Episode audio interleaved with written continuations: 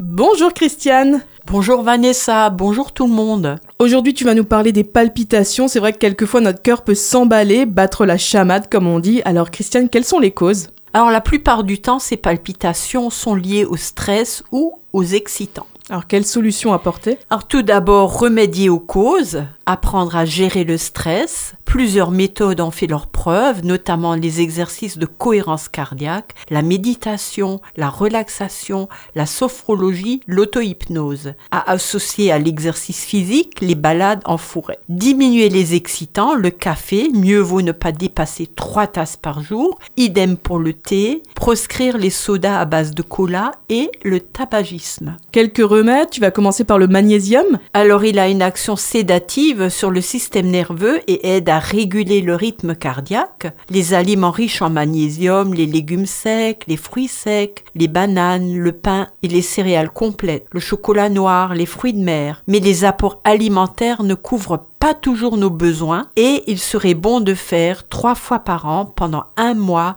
une cure de magnésium marin si l'on est sujet aux palpitations, au manque d'énergie, à la fatigue, au surmenage. Et du côté des plantes?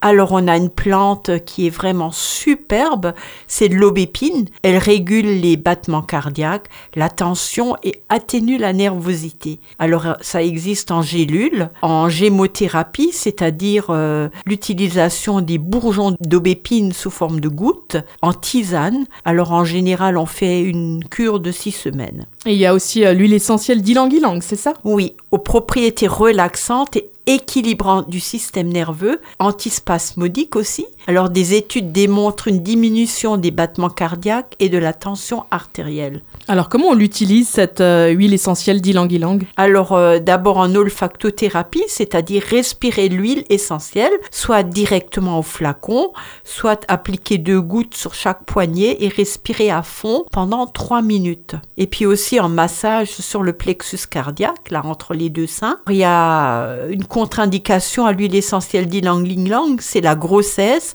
l'allaitement et l'hypotension, puisque ça peut faire baisser la tension. Donc euh, si euh, elle est déjà basse à l'origine, il vaut mieux éviter l'ilang-ilang.